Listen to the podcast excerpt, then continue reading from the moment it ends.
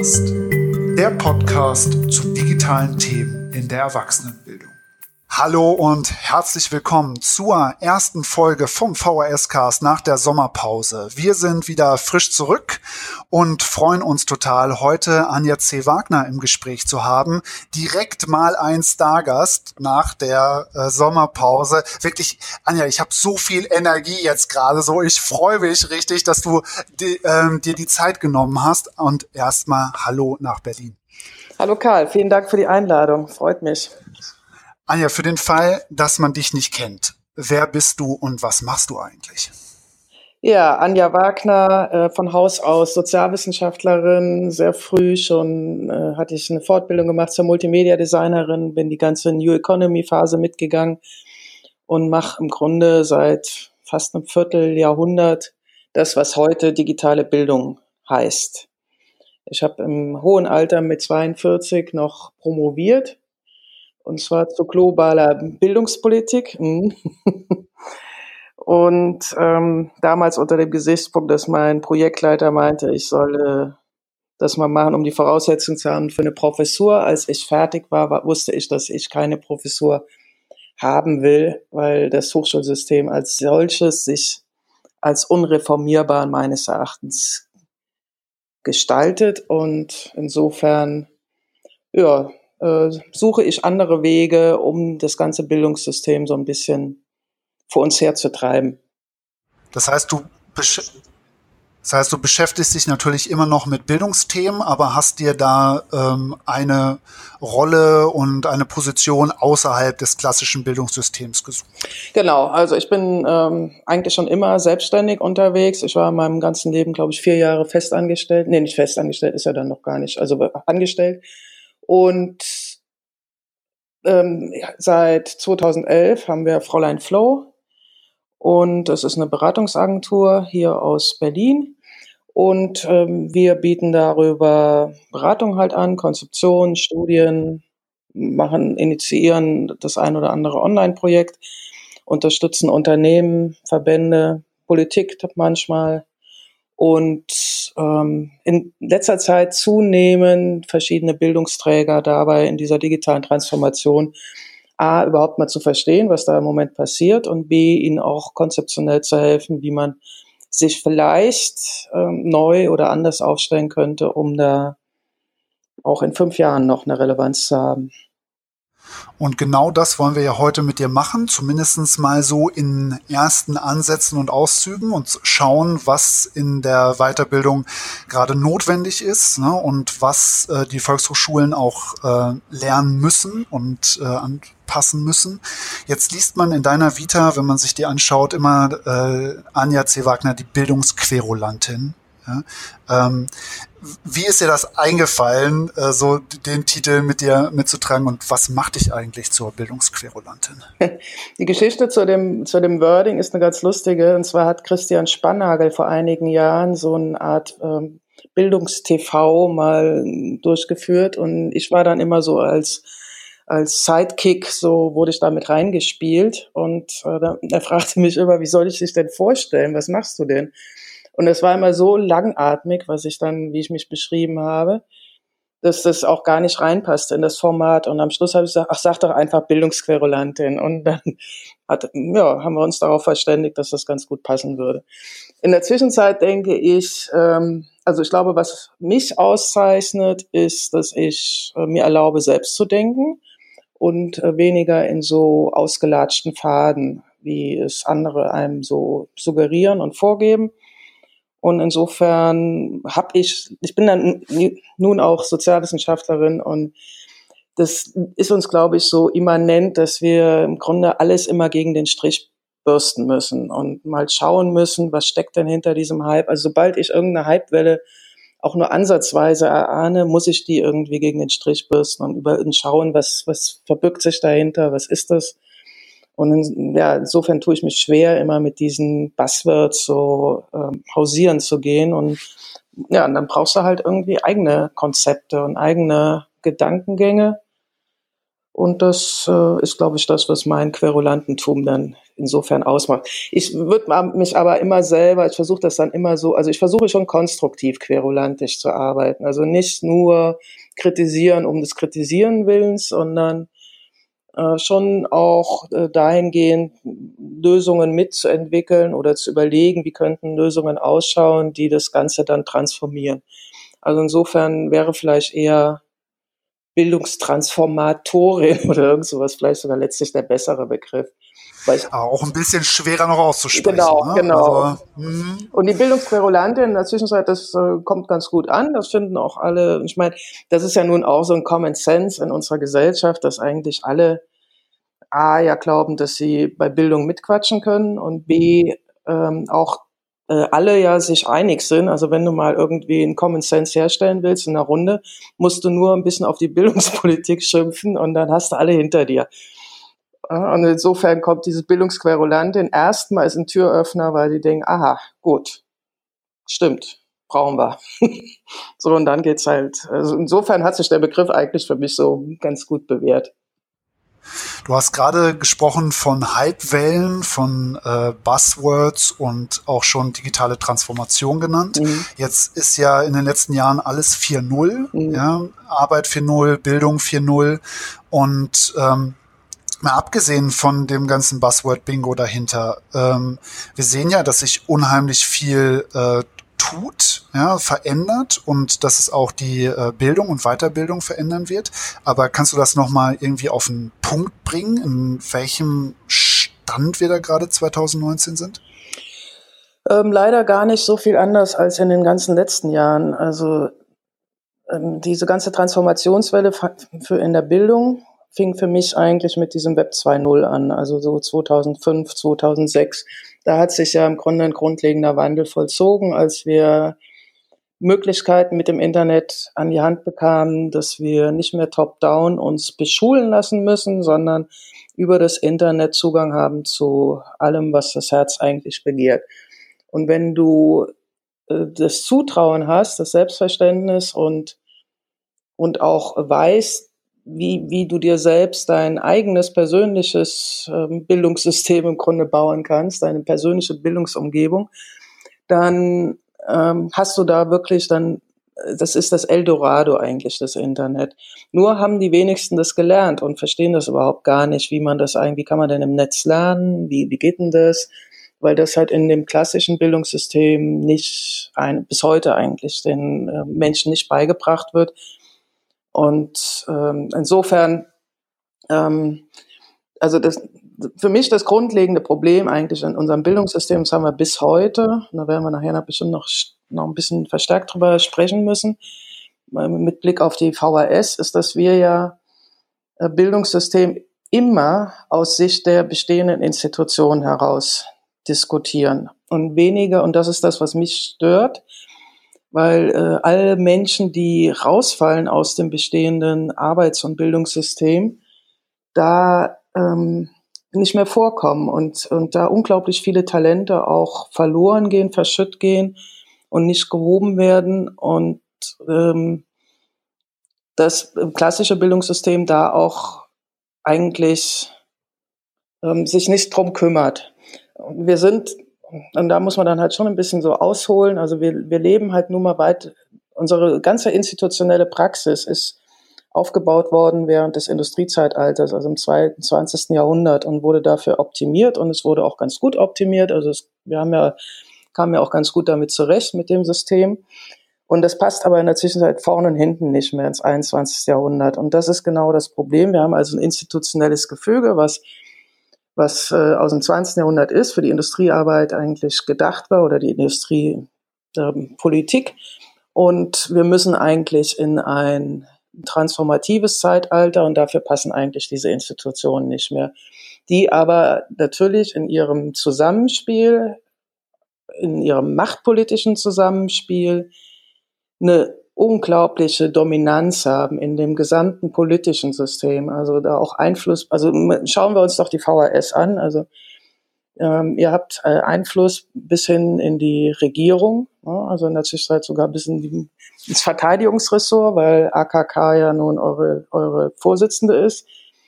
Und das ist System. Ne? Und das ist ein systemstabilisierender Prozess. Und den zu durchbrechen und zu transformieren, ist halt das, die Herausforderung unserer Zeit.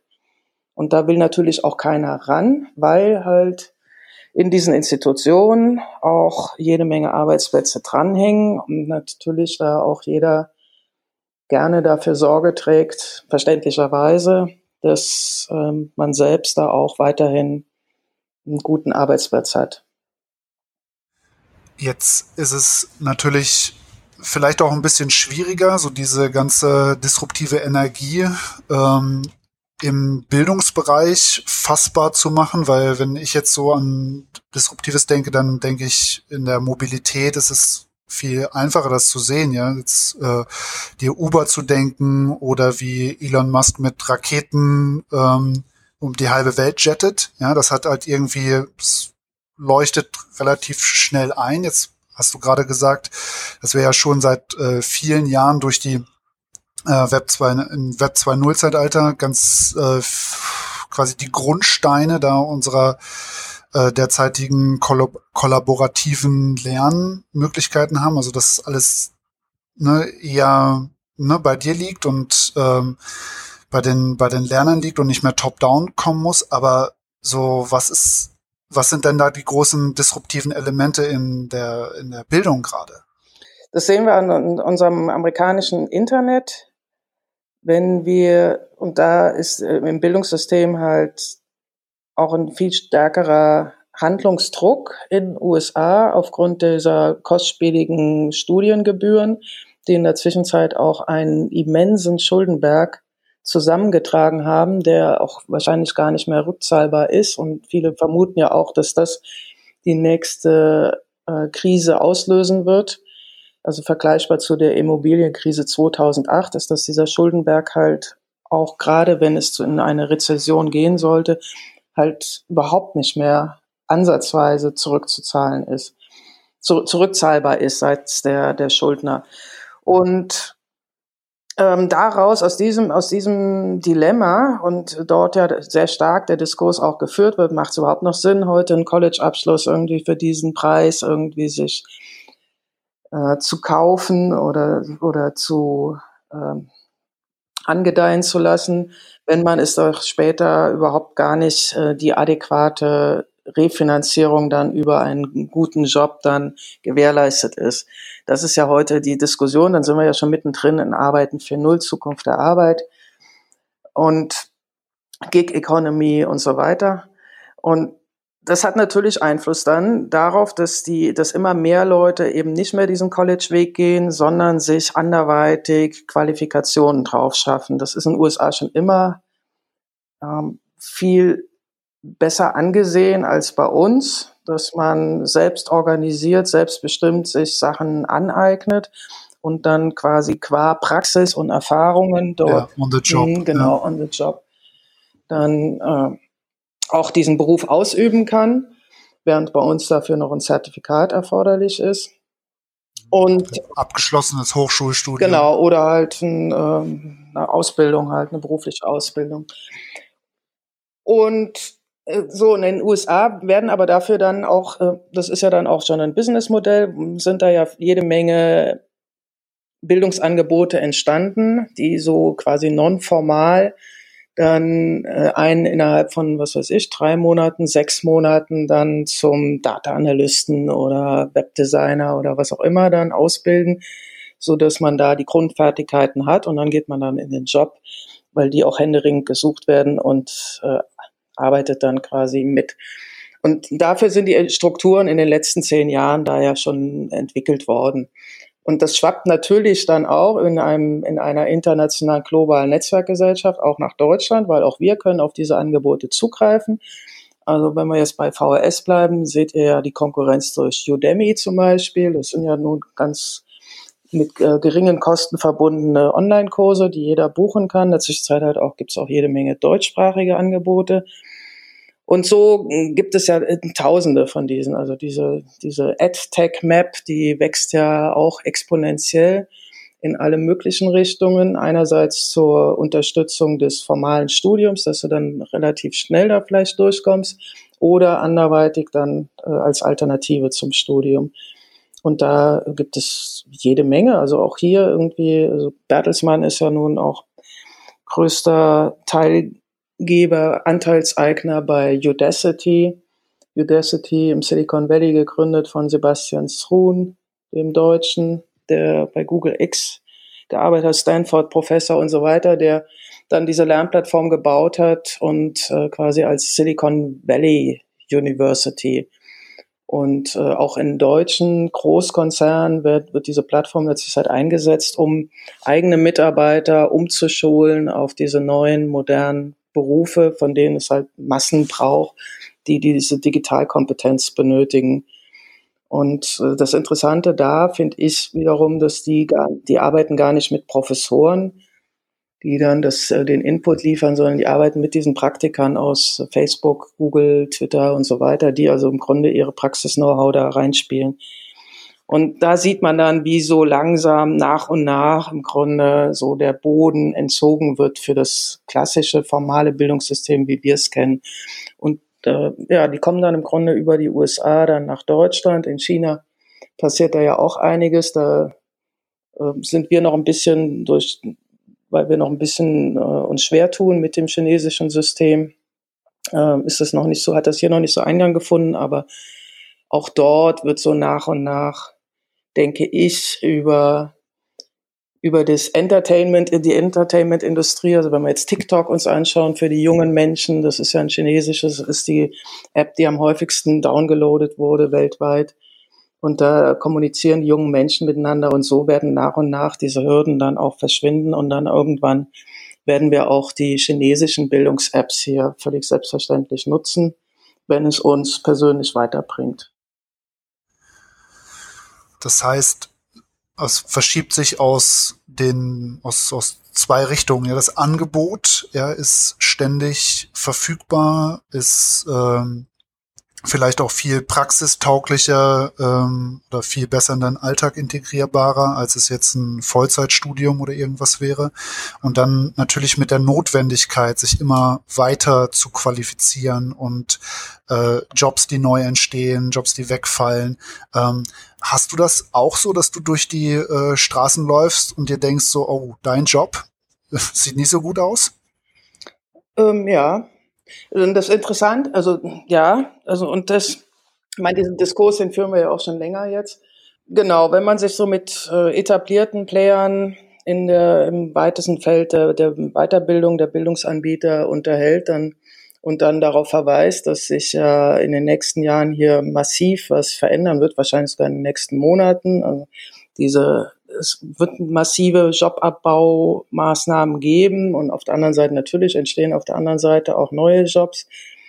Und äh, diese große Herausforderung, die Leute von dem einen Job auf den anderen weiter zu qualifizieren, das ist natürlich ein sehr mechanistisches Denken und passt dann auch nicht in die Realität, weil wir es ja alle nicht gelernt haben und wir insgesamt ja auch keine Kultur der Weiterbildung haben.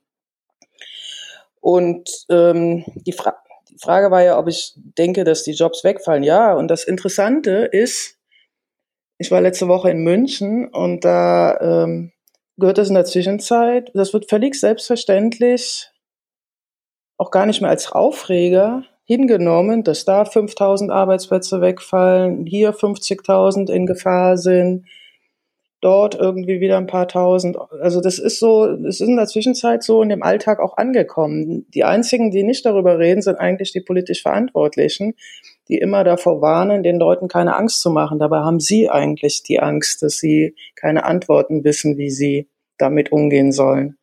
Und das ist so das ganz große Problem, was ich sehe und wo ich halt auch immer wieder versuche zu intervenieren. Du hast ähm, eben gerade gesagt, ich krieg's jetzt wörtlich nicht mehr hin, dass wir in Deutschland gar kein richtiges gar kein richtiges Bild von Weiterbildung haben oder kein Verständnis, dass mhm.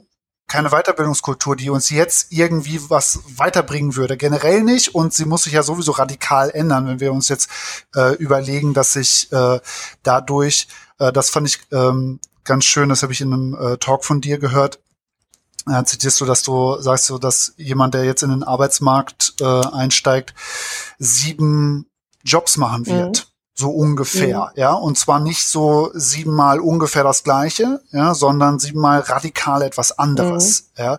Und äh, das ist ja etwas, äh, auch wenn ich jetzt bei uns ins VHS-Angebot reinschauen würde, wir haben nichts, was dich zu etwas radikal anderem qualifizieren würde und zwar auf einer richtig breiten Masse ins äh, Ungewisse, ins Neue mhm. hinein. Also Menschen, junge Menschen, die heute in den Arbeitsmarkt einsteigen, geht man davon aus, dass sie fünf bis sieben komplett unterschiedliche Berufe, nicht nur Jobs, unterschiedliche Berufe auch ausüben werden, die gar nicht aufeinander aufbauen. Und das ist halt die VUCA-Welt, ne? Das ist halt diese unter, die, diese ungewisse Zeit, in der, also mein, wir wissen ja heute, man kennt ja all diese Sprüche irgendwie, dass, dass äh, 70 Prozent oder 60 Prozent der Jobs, die es in fünf Jahren geben wird, heute noch nicht erfunden wurden. So, wie gehst du damit um? Und äh, ich bin auch in letzter Zeit immer, mehr, immer öfter mit, werde ich so von Schulen oder äh, in so Lehrerverbünden da eingeladen.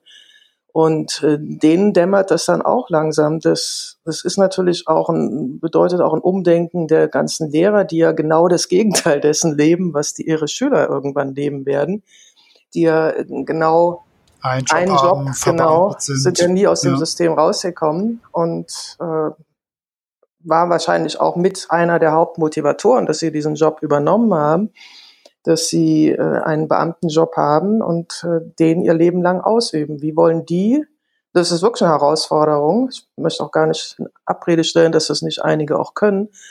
Aber äh, wie schaffst du es, von aus so einer Position heraus anderen Menschen beizustehen und das Rüstzeug zu geben, in eine Welt hinauszugehen, die völlig ungewiss ist, wo es eben diese ganzen Gewissheiten, die wir früher mal uns äh, vorgebetet wurden, die gibt's dann nicht mehr. Und wir müssen, ja, und das ist im Grunde die ganz große Herausforderung, die wir haben im Bildungssystem.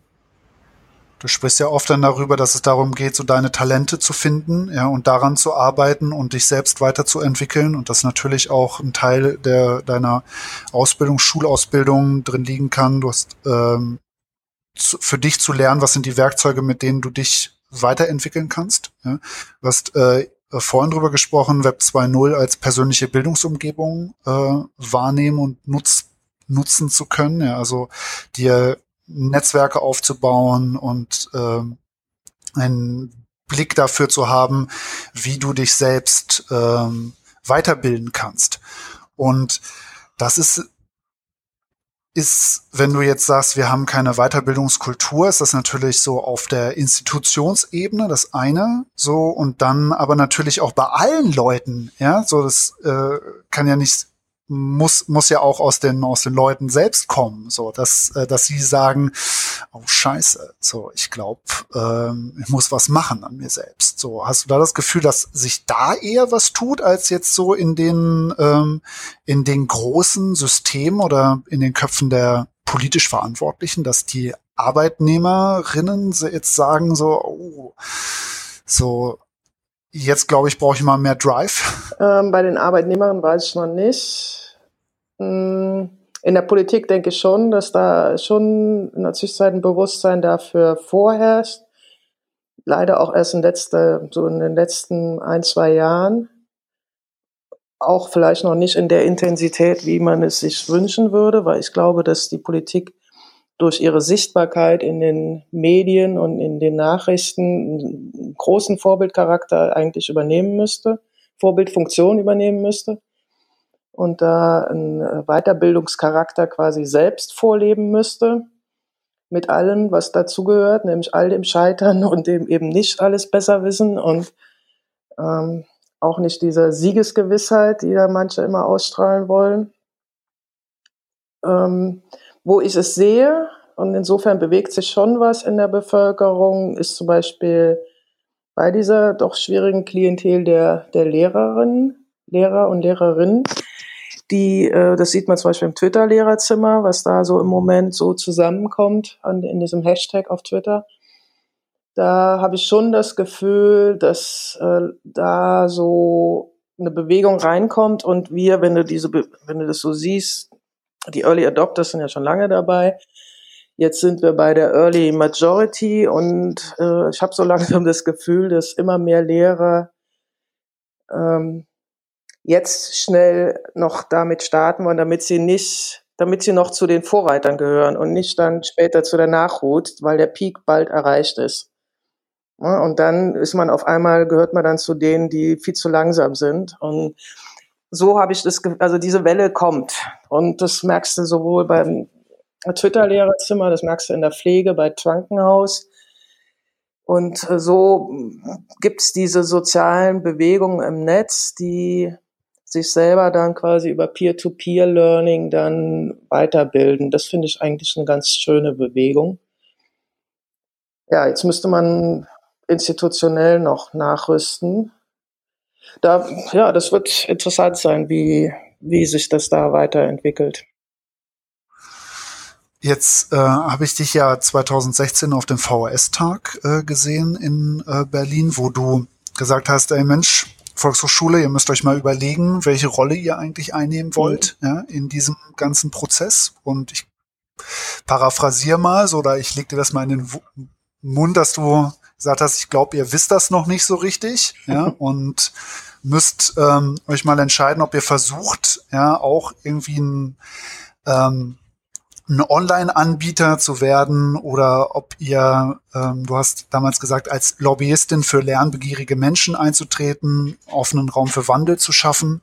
Ähm, weil er total resoniert hat mit mir in dem, dem Moment äh, dachte, ja, so, ja, so, ja, so. Ähm, ist da denn deiner Meinung nach, bewegen wir uns da irgendwie gerade jetzt in, in drei Jahren, äh, drei Jahre später, ist die Volkshochschule oder die Weiterbildungslandschaft generell da irgendwie mal einen Schritt weitergekommen oder machen wir da Baby Steps oder Schritte zurück?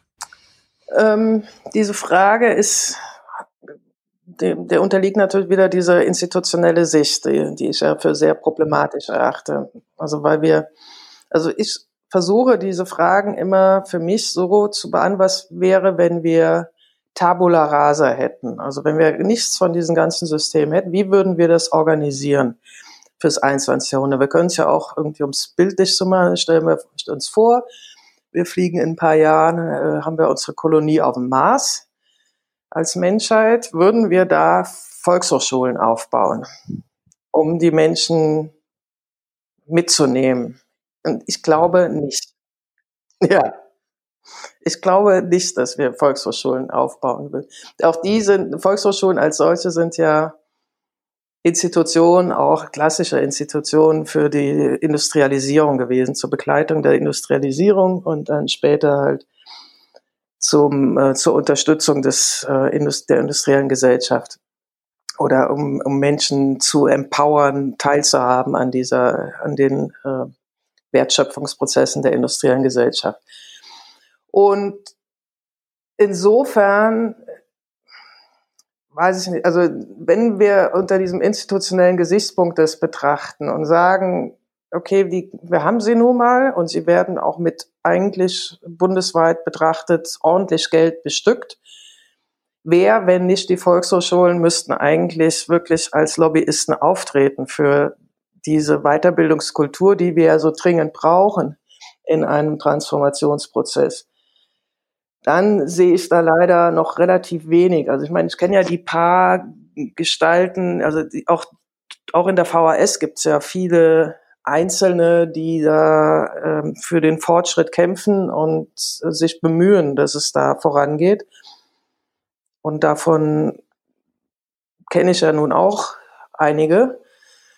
Und wenn ich sehe, mit, gegen welche Windmühlen die da kämpfen müssen und äh, teilweise dann auch wieder rausgehen, weil sie einfach das nicht ertragen oder es auch wirklich ihnen da Steine in den Weg gelegt werden. Also das ist schon heftig zu sehen. Ich sehe schon, dass es halt diese Menschen gibt, die was bewegen wollen, die sich wirklich da abrackern. Und ähm, auf der anderen Seite, ich, ich glaube eben nicht, also ich glaube, die Systeme sind einfach zu, zu stark, zu mächtig, diese, diese Wirkmechanismen und halt gerade auch von diesen machtpolitisch geprägten Personen an den entscheidenden Stellen, die sich eben nicht bewegen wollen, und vielleicht auch nicht können. Und auch die, äh, die Frage, ich fand das äh, Bild mit der Marskolonie eigentlich ganz schön, so, ne, dass du, dass du sagst, so, ja, wenn wir ne, jetzt bei Null anfangen würden und wir würden jetzt ne, mit der, der Technologie und mit äh, den Möglichkeiten und den Voraussetzungen, die wir jetzt haben, das neu machen, äh, dann würden wir es wahrscheinlich anders machen als vor 100 Jahren. Ja, also sehr, sehr wahrscheinlich. Ähm, und die, äh, die Frage ist ja, was sind denn dann auch wirklich Möglichkeiten, sich aus, aus unserer Perspektive darauf, also ne, ich muss es ja auch als aus Institutionsperspektive sehen, so, ne, weil für uns ist ja äh, klar, dass wir sagen, wir wollen helfen, ja, beim ähm, bei den Herausforderungen. Wir wollen Menschen dabei unterstützen, Weiterbildung für sich zu leben. Ja?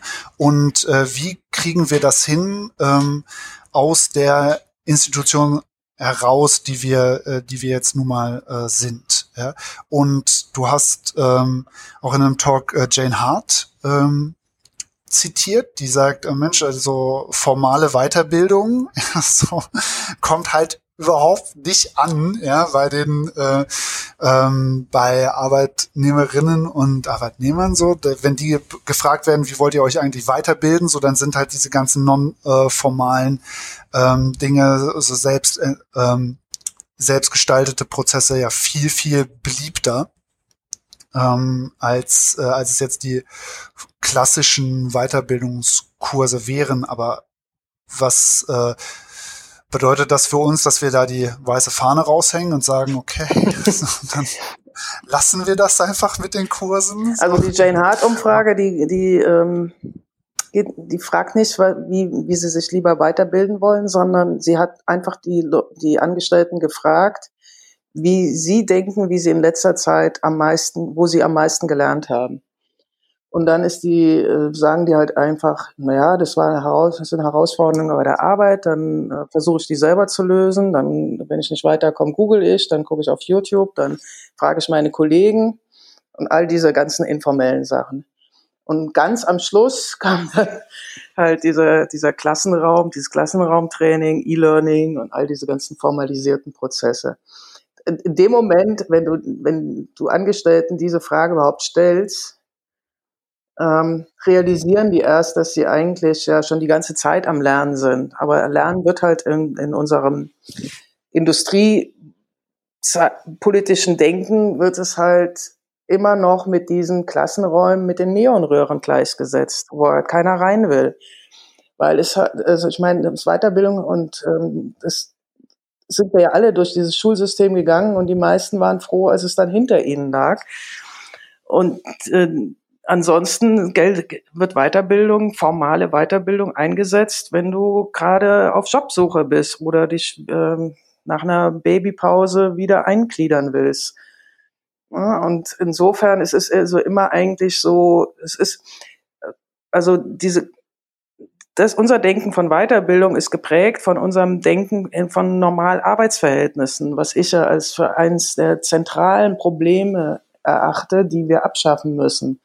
Das, es gibt kein normal Arbeitsverhältnis mehr heute. Das war im letzten Jahrhundert, war das, machte das noch Sinn. Und äh, heute macht es einfach keinen Sinn mehr, so da um das normale Arbeitsverhältnis herum die gesamte Gesellschaft zu organisieren. Von den Sozialversicherungssystemen angefangen, über das Bildungssystem, ähm, eigentlich alles. Also die gesamte Gesellschaft ist drumherum organisiert. Und da müssen wir weg. Und äh, dann also Weiterbildung ist eben nicht die Abwesenheit eines normalen Arbeitsverhältnisses, sondern Weiterbildung, ja, auch allein, vielleicht müssen wir, wir nennen das ja nicht umsonst Flow, einfach weil die Leute, ne, dass sie in den, dass sie sich persönlich weiterentwickeln. Also, dass das, jeder Mensch ist ja von sich aus eigentlich neugierig und versucht irgendwie Sachen zu verstehen oder zu irgendwas neu dazuzulernen. Das hat nur durch diesen formalisierten Aspekt in der Zwischenzeit so eine Negativschicht bekommen, dass wir ähm,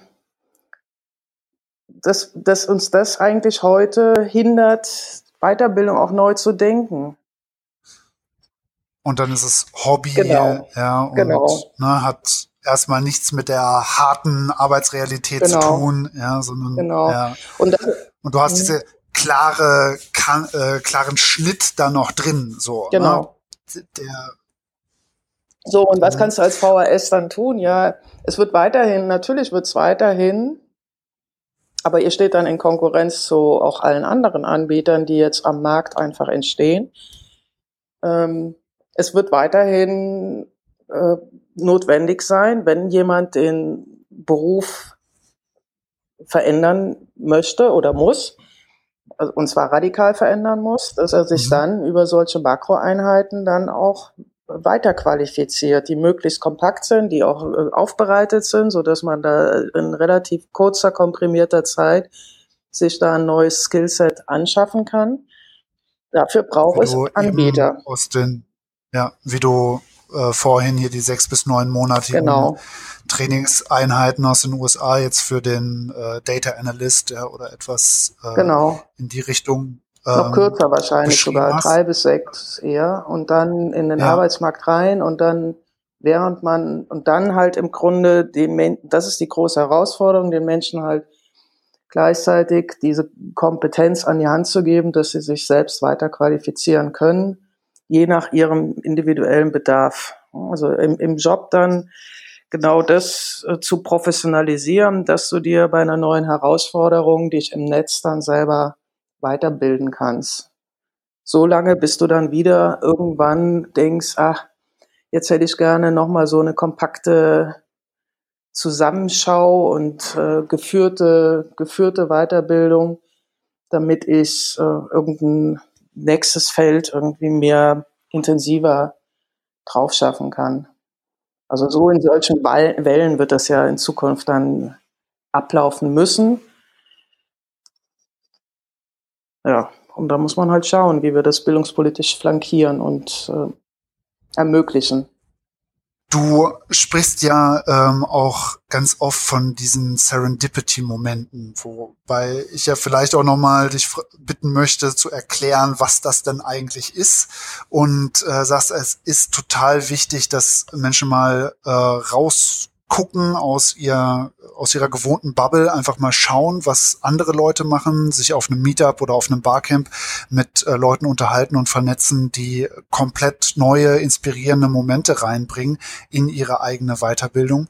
Und äh, ich habe da gedacht, vielleicht ist die Volkshochschule da auch in der Position, das anzubieten für Leute, die sich halt vielleicht noch nicht trauen würden in solche neuen Formate hinein und die sagen so, jetzt äh, ich bitte dich, so was soll ich da jetzt genau machen? So da vielleicht einen Hebel ansetzen zu können. Mhm.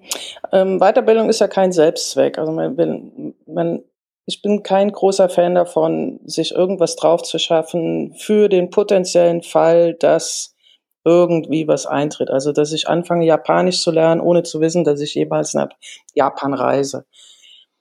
Und Serendipity bedeutet, dass man etwas findet, was man nie gesucht hat. Das wird in dem Moment wichtig, wenn du auf der Suche bist nach etwas Neuem für dich selber. Also wenn du Weiterbildung als das begreifst, dass du dich persönlich weiterentwickeln willst, dass du irgendwie aus deinem bestehenden Korsett vielleicht mal raustreten willst, um was Neues zu entdecken. Vielleicht auch entdecken zu müssen, weil vielleicht der Job weggefallen ist. Und dann ist es sehr hilfreich und das ist ein Punkt, den ich, der in Deutschland halt noch leider nicht so nicht so ähm, im Vordergrund steht, ist, dass wir alle ein unternehmerisches Selbstverständnis auch entwickeln, dass wir etwas unternehmen, also weil es wird die Wahrscheinlichkeit, dass irgendein ein Unternehmen kommt mit 25.000 Arbeitsplätzen, worauf man sich dann bewerben kann, wird im Zuge dieser VUCA-Zeiten immer unwahrscheinlicher. Das heißt, wir brauchen viel mehr Menschen, die eigeninitiativ sich auf den Weg machen, weil es wird in diesen neuen, in dieser neuen Gesellschaft, es werden jede Menge Gelegenheiten, auch ähm, Businessmodelle liegen, die man entwickeln kann, die man entdecken muss und wo man sich einbringen kann, wo man quasi selbst eine kleine Firma aufbaut mit drei Angestellten oder mit sechs Angestellten oder was auch immer.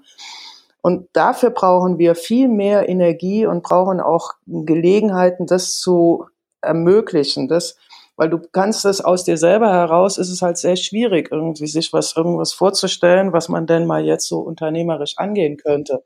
Wenn du aber in einen Makerspace gehst, zum Beispiel, und dort irgendjemanden triffst, der was auch immer irgendwie, irgendwas mit Metallbau macht oder mit, mit, äh, mit Holz arbeitet oder künstlerisch aktiv ist oder was auch immer und man kommt ins Gespräch und das kommt man in diesen Makerspaces dauernd, weil sich alle immer wechselseitig fragen, was machst denn du da? Ja. Dann, was ist genau. das denn? Und daraus entsteht dann irgendwie, entstehen dann neue Ideen. Dann denkt man, ach, da könnte man doch das doch machen und dann könnte man dies noch dran bauen und jenes. Und auf einmal hat man eine Idee und denkt sich, wow, das könnten wir doch jetzt mal zusammen angehen und bauen und schauen und einen Prototyp bauen und mal schauen, ob das äh, Leute tatsächlich kaufen würden und so weiter. Und das ist im Grunde genau dieser Spirit, das ist Serendipity. Das kannst du nur finden, also diese Menschen, von denen du vorher nicht wusstest, dass sie existieren, die findest du nur in Orten, wo halt sehr unterschiedliche Menschen auch Zugang zu haben. Und deshalb ist es auch so wichtig, so Orte zu, aufzubauen, wo wirklich heterogene Menschengruppen sich begegnen können um sich äh, ja genau in diesen Zufallsbegegnungen dann irgendwie wechselseitig zu inspirieren. Und selbst wenn man zusammen vielleicht noch nicht mal eine Firma aufbaut, hat man aber eine Inspiration, die man dann irgendwo anders hin wieder hinträgt und so durch die Bewegung ähm, wandern quasi auch einzelne Ideen dann durch die durch die Gesellschaft und irgendwann ergibt sich daraus für irgendjemanden eine Opportunität, halt irgendwas aufzubauen. Und so müssen wir das eigentlich denken. Also Innovation entsteht nur durch Serendipity und durch ähm, Heterogenität in meinen Augen. Anja, ich habe eine letzte Frage für dich. Wir äh, quatschen ja, wir sprechen ja jetzt schon 45 oh. Minuten mit, miteinander. Wir haben viele äh, Themen leider nur streifen können. So und ich würde als Abschluss dir mal die völlig hypothetische Frage stellen, wenn jetzt deine Lieblingstante zu dir kommen würde, ja, hypothetische Lieblingstante, mhm. ja, und sagst so, Anja, ich war jetzt 30 Jahre hier in meiner Volkshochschule, ich bin jetzt fertig, so kannst du das nicht mal übergangsweise für eine, für eine Zeit machen? Ähm, vielleicht eine, mach es einfach mir zuliebe. so, ähm, was wäre so eine konkrete, so ein konkreter Punkt, wo du ansetzen würdest, wo du sagen würdest, so diese eine Sache würde ich auf jeden Fall machen, so und dann äh, kann ich das Kapitel auch dann abschließen. Mm, ich würde VHS auch als Innovation Hub versuchen aufzubauen. Mit ähm, Kontakten und alle möglichen Nerds und, und Ökos und, und ähm, Hacker und äh, alle möglichen, auch, auch Lions Club und alles Mögliche würde ich dahin einladen, versuchen irgendwie da Begegnungsstätten zu schaffen, wo die sich austauschen, dafür Anlässe zu schaffen, also Events, Anlässe und ähm, dann versuchen, weiß ich nicht, ein, ein Wettbewerb, dass ähm, Tandems sich bilden von mö ab, möglichst heterogenen Menschen, alt und jung, Öko und Lions Club, keine Ahnung, dass die zusammen irgendeine Aufgabe lösen müssen und sich so austauschen müssen. Also wirklich, das wäre, glaube ich, die Aufgabe einer kleinen VHS auf dem Lande, so als Katalysator zu wirken für die Region. Und ähm, ja, als Netzwerkknoten im Grunde. Sich selbst als Netzwerkknoten aufbauen, als zentraler Netzwerkknoten, der Impulse schafft und vielleicht dann auch aufgreift und dann vielleicht auch sieht, was gerade in der Region noch benötigt wird und dafür dann die Experten ran schafft. Kann man ja auch dann übers Netz dann einspielen und so da dann Weiterbildungsangebote da drumherum zu schaffen. So in etwa. Ja. Dann erstmal vielen herzlichen Dank, dass du dir die Zeit ich genommen hast. Dir. So, ich habe an vielen, vielen Stellen gedacht, so wenn ich da jetzt nochmal reingreife, so dann ähm, das nochmal aufmache, dann wird das Gespräch zwei Stunden lang so und äh, wir kommen trotzdem no, noch äh, nicht mal auf den Grund. Ja, das ähm, hat mir persönlich total äh, Spaß gemacht, deine äh, und mich äh, weitergebracht hat und deine Perspektive nochmal zu hören. Und äh, ich hoffe, dass es ein inspirierendes äh, Gespräch war für unsere Hörerinnen und Hörer. Äh, mhm. für unsere Hörerinnen und Hörer, dass ähm, die da draußen jetzt denken, okay, ich glaube, wir brauchen nochmal mehr innovative Momente in, äh, in unserem Handeln und müssen gucken, äh, wie wir uns äh, positionieren und wie wir das ganze Ding anpacken. Ähm, dann erstmal eine schöne restliche Sommerzeit Dankeschön. Hier und äh, alles, alles Gute. Dir auch, danke. Und, na und natürlich auch an unsere Hörerinnen und Hörer draußen eine schöne Zeit und bis dahin. Bye, bye. Danke nochmal.